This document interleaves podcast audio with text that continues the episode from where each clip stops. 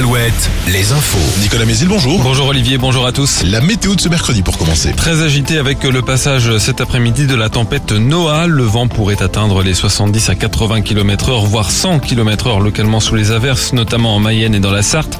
Nos départements sont en vigilance jaune pour vent violent et orage, car après la perturbation de cette nuit, c'est un ciel de giboulée qui nous attend avec quelques éclaircies, des averses parfois soutenues, voire de l'orage et du grésil dans l'après-midi, les maxi autour de 12 à 13 degrés.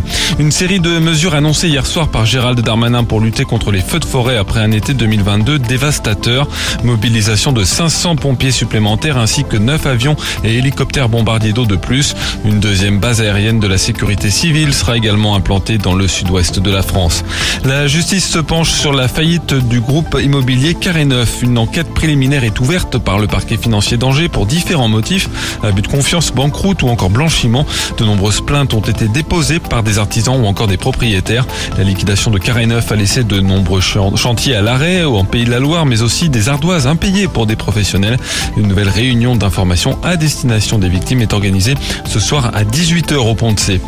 Un groupe de rock punk de Laval annule sa venue au prochain Hellfest. Birds in Row met en cause les organisateurs du festival de musique métal, pointant des positions pas assez claires sur les violences sexistes et les idéologies d'extrême droite exprimées sur scène.